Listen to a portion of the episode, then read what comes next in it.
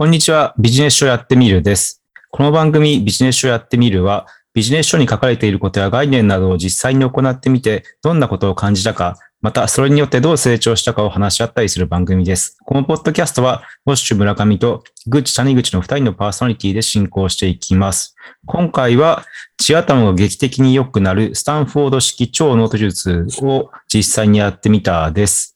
はい。よろしくお願いします。よろしくお願いします。はい。で、今回のスタンフォード式超ノート術なんですけど、えっ、と、これまで2回やってきて、えっ、と、今回がプレゼン編っていう内容ですね。えっ、と、1回目が、えっ、と、まあ、要はアイディア出しみたいな内容で、えー2回目がそれを整理するような内容。で、はい3回目が実際、それをプレゼンにどう活用するかみたいな内容でした。はい。で、えっ、と、まあ、説明などはちょっと今回割愛しちゃうので、えっ、と、気になってる方は、えっ、と、前回の放送をちょっと聞いてみてください。っていう感じです。はい。で、まあ、えっ、と、今回の本結構難しくて、実際に、まあ、ビジネスをやってみるって言っても、そのプレゼンを、まあ、今回プレゼン編なので、何かこうんう、プレゼンを、まあ、する場を設けないと、説明ができないっていう問題があって、そうですね。なので、今回は、まあ、要は、そうですね、ポッドキャストの構成、まあ、こんなんがいいんじゃないかなっていう、これを本を見て、そういうのをちょっと話し合っていこうかなっていうふうにはい。思います。はい。で、今回ちょっと二人が持ち寄ったというか、まあ、大体多分一緒になっちゃうんですけど、構成としては。そうですね。うん。まあ、いや、本の通りにやっているので、まあ、それをこう、どういう感じになったかっていうのをちょっと話し合っていこうかなと思います。はい。はい。で、まあちょっと自分が、まあちょっと早速はべさ喋っちゃうんですけど、はい。えっ、とまあ、ちょっと簡単に本で見た内容を説明すると、はいえっ、とまあ要は構成に関しては、えっ、と、まあそのプレゼンの4ステップっていうのがあって、はまあ聞き手の普段の様子は、で、次が聞き手の課題や悩み、で、新しい提案はどんな内容、で、最後に聞き手の日常はどう変化するかっていう内容うにん。するんですね。で、感情の変化で言うと、まあ、聞き手のふ普段の様子はっていうのが、まあ、真ん中になって、で聞き手の普段の課題や悩みやっていうのがっていう話題でちょっとこう下げるテンションを、うん。まあ、その悩みを、ネガティブな感情が入ってしまうので、で、まあ、その次に、まあ、新しい提案、まあ、どんな内容っていうので、まあ、その、ポジティブな内容に戻す。で、最後に、このプレゼンを聞いたら、まあ、こういうふうに変化するよっていうことを話すっていうような内容でしたね。で、はい。まあ、ちょっとこれをどう説明するかっていうのもなかなか難しいんですけど、言葉だけっていうのそうはですね。実際にちょっと、野口谷口くんは、ちょっとスライドを作っていただいてるんですけど、自分がテキストだけでしか用意しなかったんで、っていう感じですね。はい。じゃあちょっと自分の説明しますね。で、はい。まあ自分の場合はちょっとこう、えっ、と、まあ自分に実際に起こったことが、まあ20代でこの勉強悩んでたこと、勉強だったりとか、うん。その成長について悩んでたことを、まあこういう、なんだろう、ビジネスをやってみるを見たら、まあこういうことが起こるんじゃないかみたいな話で、うん。ちょっとせ、ちょっとプレゼンをししてみようかなと、プレゼンじゃないか、はい。まあ説明をしようかなと思います。はい。えっ、と、まず、えっ、と、プレゼンだったらこういう話し方はしないんですけど、まず導入の部分からですね。まあ導入状況、手段、ゴールっていう、まあ、順番でいきますね。で、最初の導入なんですけど、まあ、ちょっと20代の自分って、えっと、だらだらちょっとしが仕事や生活をしていたんですね。で、うんまあ、やっぱ、そういうのじゃいけないと思っていて、まあ、その次状況ですね。えっ、と、ジレンマや矛盾っていうところですね。えっ、と、普段のその行動っていうのはやっぱり何か変えてみたかったんですよ。まあ、うん。まあ理由としては、えーっと、まあそのダラダラするっていうのもあるし、まあその時に、なかなか就職が難しいような世の中の情勢で、えーっと、まあ就職もできてなかったんですね。まあその正社員がまあ一つのゴールみたいな感じの世の中だったんで、うん。で、ただ、まあや、まあそのや、なのでその就職とかしようと思っていても、まあ自分もその時は何も資格とかそういう技術っていうのがなかったんで、まあなかなかうまくいかなかったんですよ。で、やっぱその、ただお金欲しかったりとか、その、そういううんうんいい仕事に就きたかったんで、ちょっと一発当てたいと思ったりして、まあ無理な転職活動だったりとか、まあちょっと無理、自分の知識では無理めな資格勉強っていうのをこう、してたんですよ。まあ現状、まあその無理な転職活動も、まあその資格勉強も今思えば、まあいろんな自分の資産にはなってるんですけど、まあその当時はそんなにちょっと余裕もなかったんですね。で、結局、まあどういう行動をしたかっていうと、はい。えっ、と、まずやっぱ情報を集めて焦らずに、うんそうゆっくり行動するしかないっていうふうには思っうんがつきましたね。結局、まあ今の現状を見ると、例えばはい何も資格がなくて知識がない人が、えっ、と、転職活動してきたとしても、まあ自分が採用担当者だったとしても、絶対そういう人って雇わないっていうのは決まってるから、まあ一発当てる、まあ転職活動で一発当てるっていうのはまあまあ難しいだろうと。うん。で、現状、例えばまあ行政書士だったりとか、まあ社労士だったりとか、まあ弁護士の資格を取ったとしても、なかなかこう、その、今でこそわかるんですけど、それを取ったからって言って、なかなかいい仕事に就けるってわけじゃないんじゃないですか。うん。なので、まあ、まずはやっぱり情報を集めて、ゆっくり行動、はゆっくり、まあ焦って行動してもいいんですけど、ゆっくり行動するしかないんじゃないかなっていうふうにはうん。気がつきました。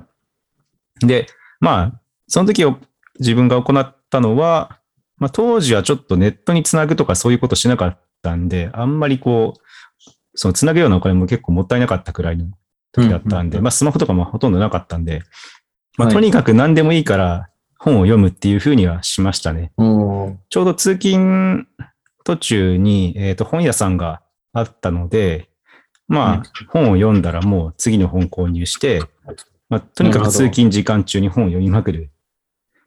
仕事の休憩時間中にも本を読んだりとかってへいうーふうにはしましたね。そうそうそう。で、まあ、それでやっとこう、他の人がこう、持っている知識と対等になれたのかなっていう気はしますね。まあ、ビジネス書の基礎知識みたいなの読んだんですけど、うんまあ、その時に、まあ、いろんな考え方だったりとか、そういうのはまあ、勉強したかなっていう感じですね。まあ、今より全然昔の方が本読んでたんで、そういうのを。はい。焦まあ、焦りもあったっていうのもあるんですけど。うん。で、まあ、その時に、まあ、解決策としては、やっぱりアウトプット方法、まあ、もうやっぱり間違えないようにしなきゃいけないし、うん。まあ、無意味な転職活動っていうのはやっぱり抑えましたね。で、うん。まあ、その時は、えっ、と、まあ、クリエイティブ系の仕事についてたんで、なるべくそうはい。いうクリエイティブ系の、えっ、と、まあ、仕事についたっていうのは、その、アルバイトでですね。アルバイトで仕事、うん。クリエイティブ系の仕事に就いたんで、まあ、正社員になるんだったら、まあ、そこの会社で正社員になるか、まあ、そういう、まあ、ウェブ系、まあ、クリエイティブウェブ系の方に、まあ、転職活動をするっていうふうにはしました。まあ、それでも結構、うん結局時間かかって 2, 2年半くらいかかったんですよ。うん。うん。なるほど。でも、でもまあ、次のちょっとこのスキルを、やっぱり本だけだと無理があったんで、えっ、と、最終的にウェブ系のスクールに通う通うようにしましたね。うんで、えっ、と、まあ、これに関しては、やっぱり、まあ、自分の勉強は必要なんですけど、えっ、と、人に教えてもらうっていうのはやっぱり大事だなっていうことですね。えっ、と、それに関してはその本を読んだ時にそのメンターを立てるみたいな話があって、ははははよく言うじゃないですか。まあ自分の師匠みたいな。で、自分の周りにはちょっと、そのタイミングではそういう人いなかったんで、まあ、とにかくちょっとまあ行動はしなきゃいけなかった。何もしないっていうのはできなかったんで。なのでまあ、ウェブ系のスクールに一回作ら通ったんかな。うんまあ、それでや、ようやくこの、そういう、な転職活動をしても、まあ、内定出たり出なかったりっていうのができるようになりました。なるほどね。はい。っていう感じですね。えーっと、で、まあ、その日常の変化っていうのは、まあ、はい。これがまあご最終的なゴールで、で、これをやったらどうなるかっていうのは、えーっと、やっぱり心の平穏は保めて保てたっていうのと、あとやっぱ心と技術が成長したなっていうふうには思いました。あと、現状昔やっぱり自分がそういうふうに困っていたので、やっぱ周りでこう、何か困ってる。まあ困ってるって言ってもあれですね、その、借金で苦しんでるとかそういうわけじゃなくて、技術的なことだったりとか、まあそういう転職活動とかっていうので困ってる人がいたら、やっぱりなるべくその助けるようにはしましたねな。るほどですね。で、まあ、ビジネス書やってみるに関しても、まあ、いろんなその本のこ内容を提供しているので、まあ、そういうことを読んで、えっ、と、まあ、そういう、なんだろなるほど。う、その20代の方だったり、まあ、30代の方でもいいんですけど、まあ、そういうちょっと焦ってる気持ちを少しでも、なんかこう、平穏に保ったらなっていうふうには思いましたね。っていう、まあ、構成にうんうんいう感じです。なので、まあ、本で、まあ、これでちょっと締め、締めというか、その、はい。まあ今自分のそのプレゼンの締めなんですけど、まあ、要は、はい。えーっと、最初の道理の部分で、まあ、この本を読んだらこうなるんじゃないかっていうのと、はい。まあ、あとその状況や、その読んでない状態の状況やジレンマ。で、それに対するその本を読んだ上での解決策。で、ゴールはどうなるかみたいなっていう風な構成にすれば、まあ、もうちょっとこう、楽しくできるのかなっていうふうには感じましたっていう話ですね。ですね。はい。うーん。ま あちょっと長かったかな。いやいやいや。はい。っていう感じでした。まあ、ちょちょっと次、ぐち谷口くんにはい。説明してすごいいただければ。結構勉強になった、なりましたね。うんあの、僕も構成の、新しい構成の提案というか、構成を変えるっていうところで作ってきたんですけど、結構現状からどう変えるかみたいな、ああ、いやいや、まあ、結構細かいチューニングみたいなところだったんで、うんなんかちょっと視点の違いが見れて面白かったです。結構、ウォッシュ村上さんのは、もう根本的にこっちの方が、うんはい、ためになるんじゃないかっていう視点だったので、うんはい。ちょっと、そうですね、僕の方を聞いていただけたらと思いああ、ます。いえいえ。はい、ちょっと、ちょっとチューニングするみたいな感じで考うん。えていきます。うん。で、まあ、プレゼン全体の流れとしても、まあ、本に書いてあって、まあ、オシ村上さんと大体同じだとは思うんですけど、うんまあ、その、誰がどんな普段の生活を、えー送っているのか。で、その普段の生活でどんな課題があるのか。で、そこに対してどういう新しい提案をするかっていうことと、で、最後にその新しい提案によって、えー主人公がどういう変化を得られるのかっていうところを、えー流れにして書いてる感じですね。はい。で、えーそうですね。まあ僕に関しては、結構ビジネこのビジネス書をやってみるを聞くメリットとか、そういうところに、えー設定してます。で、まず主人公の設定としては、その、まあ社会人3年目の25歳ぐらい。うん。で、まあ、そろそろ新入社員としての扱いもなくなってきて、まあ、自身の成長の必要性を感じていると。なので、うんビジネス書をいろいろ購入しては読んでいると。うん。いう設定にしてます。で、通勤時間は好きな音楽だったり、面白そうなビジネス系のポッドキャストを聞いているという普段の生活を送っているというところです。で、まあそこでどんな課題を抱えるかっていうところで、まあビジネス書を買って読んではいるんですけれども、うんまあ、読むだけで満足してしまって、うんあまり実践できていないという課題だったり、あとは結構魅力的なビジネス書、えー魅力的なタイトルの本はあるんですけど、まあ、それが本当にいい本なのかとか、うん効果があるのかっていうのは見分けがつかないうんでまあ、書いてあることはまあ実際言う通りなんだけど、それをじゃあ自分に置き換えて実践するのは難しいんじゃないかみたいなえー本があったりとか、まあそういう本をえー選ぶのが難しいっていう課題。うん。で、あとはその実際にビジネス書を実践する時間がないっていう課題が、まあその主人公にはあるかなというところですね。うん。で、まあそこに対してこのビジネス書をやってみるが、まあどういう提案ができるかっていうところなん。ですけど、まあ、このポッドキャストを聞くだけで、この本が、えーその主人公に適しているかどうかわかるっていうことだったり、うん。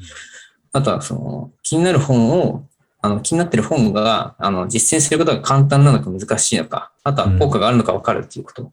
うん。はい。あとはまあその特に読みたい本がないんですけど、まあ、そのポッドキャスト内で紹介されていて面白そうだったので、この本を読みたいなと思ってもらえる。うん。っていうところが提案できるなっていうところで、まあ、新しい構成としては、あの、今、良かったこと、難しかったこととか、あとは実行した内容っていうところで紹介してるんですけど、うん。まあ、新しい構成にするとしたら、まあ、どんな人におすすめかっていううん。ところを、えー一つポイントとして紹介するとか、うん。あとはその良かったこと、難しかったところとか、まあ、実行した内容っていうのをもう実践した所感として、えーひとまとめに紹介したり、うん。はい。で、あとは、その、まあ、複数いろんな本を紹介しているんで、うん。その本の実践のしやすさをもう星5みたいなところで、あの枠決めて評価すると、まあその、ポッドキャストを聞いてる人は、この本をやってみようかな。初級者向けだからやってみようかな、みたいな思ってもらえるかな、という提案でございます。はい。で、まあそういう新しい構成にしたけ、えーした結果、まあこのえーポッドキャストを聞くと、あの、自分に適したおすすめの書籍を選んで実践することができるとか。あとは、まあ、本を読むことが苦手だったけど、取り組みやすい本をし知れたので、それを実践することができるとか。うん。あとは、その、そうですね、効率的に良い本を選ぶ。選書時間を削減することができるっていう、んえーメリットを、まあ、普段の生活に、えー得られるのかなというところで、はい、提案させていただいています。なるほど。いいですね。はい。自分のより全然実践的で、いやいや、実践的というか、全然自分のがなかなか あれなんで、まあでも構成としては一緒なんですよね。その1から4っていうのは。そうですやね。っぱり。そうそうそう。まあやっぱりまあこの本の通りやってたんで、はい。そっかそっか、なるほど。まあじゃあこの辺をまたまとめて、ちょっと次回か、そうですね。次回のそうですねまた2回目ぐらいにちょっと反映しようかなと思いましょう。しましょうかね。はい。で、まあそのパターンによって変えてはいいかもしれないですね。本の内容によって。そうですねで。すね。多分毎回全部一緒っていうよりかは、まあこれはこの A パターンで、これは B パターンでみたいなうん方がうんまあ考えながらやった方がいいかもしれないかな。そうですね。うん。うん。OK です。なんかこのプレゼン編をやる上で結構難しかったなと思ったのが、うん、この、なんていうんですか、最初にこのターゲット像を明確にして、そこからこう課題を深掘りしてっていう流れに沿ってこう、プレゼン資料を作っていかなきゃいけないのかなっていうのを感じたんですけど、なんか実際やろうとしてるのってもうすでにこう、モデルがあって、うん。なんていうんですか、あの、今、流れの中の3つ目、新しい提案とかアイディアっていうものが、まあ、すでにあった上で、じゃあどうターゲットを選定するかみたいな、こう結構順序がバラバラになってしまうっていうところが結構やってて難しいなって思いましたね。ははは。どうなんですかね、それ。別に順序とか関係ないんですかね？そうですね。まあでも順序はでも結構、この4ステップの中では、そうなんですよね。結構重要にしてるから、要はその、飽きちゃうんですよね、これ。多分3番目、これ1番目と3番目ぐらいが多分逆、あ、違う。だから3、うんだからふ、ふいや理想としてはその3、1、2くらいかな。はいどういう話をうん提案があって。でもそれだと、多分あれが順序が逆だから、この盛り上がりにいまいち欠けるような感じがある,、あるかもしれないですね。なるほど。まあでも実際ポッドキャストでやってるんで、そんそこまでなんかこう、意識しなくてもいいかもしれないですね。うんえーっと、そうですね。まあちょっとまたそれもなんか考えましょうか。まあ、個人的にはやっぱり新しい提案アイデアっていうのは最初に持ってきた方がひょっとしたらいいかもしれないかなと。うん。やっぱり、そうテキストで読め読めるわけじゃないから、最後の方に来ちゃうとちょっと何の話するんって結局そうなっ。ちゃうから。目的を最初に。はそうそうそう。早めに行った方がいいかもしれない。そうですよねう。ん。まあ、書籍のタイトルで判断できるようなやつはいいんですけどね、全然。そうですね。うん。OK です。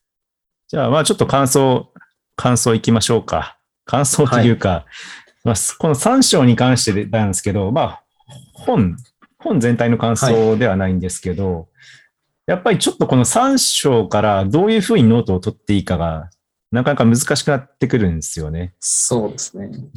具体的に見せてるのは、さっき言ったその1、2、3、4に対して、まあテキストと、まあ自分でこう絵を描くっていうことだけしか言ってなくて、まああとはなんかこの感情の変化がどうなるかとか、うん。まあそういうことを書いたりしてるのかな。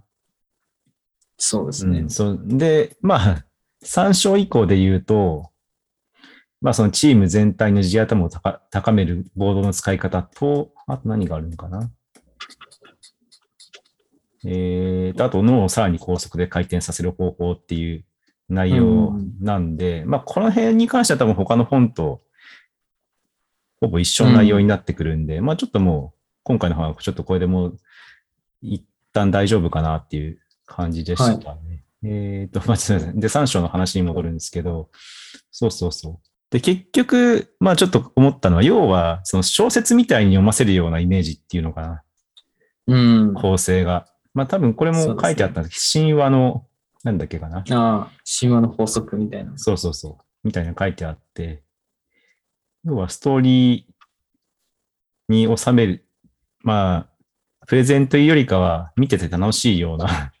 感じにするっていう、そうですあれですね。だから三最後の3番目にそういう解決方法を出して、この展開をが展開をガラッと変える感じなんだけど、そこに入るまでが難しいんですよね。多分。っうん。ていうのが、まあ自分がちょっと思った所感ですね。うん。まあ、だからささっき言ったように、その、ポッドキャストでやるには、まあ、順番をちょっと、1と3はまあ変えてもいいのかなっていう感じですね。うん。まあ、それから1から行ってからすぐ3に行くみたいなうん。感じかな。ですねうん。なんか、ぐっちくんどんな感じでしたかね？これ見て。そうですね。まあ、3章のプレゼンに関しては、結構、なんか、そのプレゼンがどういう種類のプレゼンによるかによって全然違ってくるから、あんまり深いこと。が書けなかったのかなっていううん。印象はありました。どっちかというと、なんか、新商品の提案とか、うんなんか iPhone の発表会みたいなうん。感じの流れをこう、解説してる感じでしたね。うん。なんか本当に一般の人がどう生活して、その中にどういう課題があって、じゃあ私たちはこれを提案しますみたいなうん。感じだったので、なんか普段のこう業務中とか、業務改善提案とかに使うようなプレゼントはまたちょっと違うそうですね。なと思いました。うんはい。で、まあさっきも話したように、こう、業務改善系のプレゼントとかだったら、やっぱり最初にこういうことをしますとか、うん。目的を最初に持ってきた方が、まあ、シンプルでいいと思う。うん。もう個人的には思うので、まあ、途中より、そうそう、興味が離脱しちゃうっていうか、そうですうね。ん、そうしないと。そうなんですよね。なんで、そうそうまあちょっとそういう、そういう方面のプレゼンを求めてこの本を読むときはちょっと注意が必要かなとは思いました。そうですね。だから資料を整理して、プレゼントまとめるとかはいっていう感じで、このノート術を使うと、おやって思えるようなプレゼンになってしまうかな。まあ、はい。目的が違うんで、まあ、その辺はまうんあ、分けてやったらいいのかなと思いますね。はい。ですね。感じのことを思いました。そうですね。確かに1個目と2個目も、どっちかっていうと資料を集めるっていうか、自分の頭の中のそのネタをうん。具現化するような感じだから、確かにそうかな。そうですね。普通のプレゼンだったら、まあ、資料を集め、まあ、自分の考えというところは排除しなきゃいけないところもあったりするから、うん。まあ、あれ、まあ、客観的な資料を集める方には注視しするというか、これはまあうんそういう本じゃないっていうのはまあわかるのかな、その時に。はい。まあでも、なんていうか、そうそうそう。うん、なんていうか、その、運悪く手に取ってしまったらちょっとかわいそうかなっていう気がする。運悪くって言い方はちょっとあれなんだけど、まあ、は本としての内容としては全然いいんで、そうですね。問題ないですね。うんで、まあ、難しかったとことかは、やっぱり、そう、1章、2章に比べると、どういうふうに書いていいかっていうのが、もうほとんどなくなってるから、うん。ここはちょっと、ノート術っていう概念というか、もう、概念、概念8割、2割うん、ちょっとテク,、テクニックぐらいの話だから、そこがちょっとそうこう、もうちょっとなんか、その作者が実際書いてるノートとかを見せてあげてもよかったかなっていう気がしましたね。ああ、確かに。うん、それがやっぱあれば、あこうやればいいんだっていうのはちょっとわかるんだけど、なんかそういう写真が一枚もなかったんで、今回のはあれに関しては。うんうんうんあ一一枚はあったか、一枚はその、あったけど、はいまあノートのなんか写真を見たかったかなっていう感じですね。そうですね。うん。グッチ君はなんか難しかったとことかありますか？そうですね。まあ、さっきも同じようなことを言ったんですけど、まあ、その、どのプレゼンかを、まあ、ちゃんと選ぶ必要があるなっていうところですよね。うんで、あとは、そうですね。僕自身、こう、結構テキストだけでまとめようと思ったら、しんどいなと思ったので、何かしらプレゼンツールを抱えながら、あの、進めなきゃ割と具現化が難しいなって思いましたね。ノート術というか、プレゼン、ノート術と言いつつノートじゃなくて、こう、プレゼンツールを使っちゃうみたいなうん。感じですね。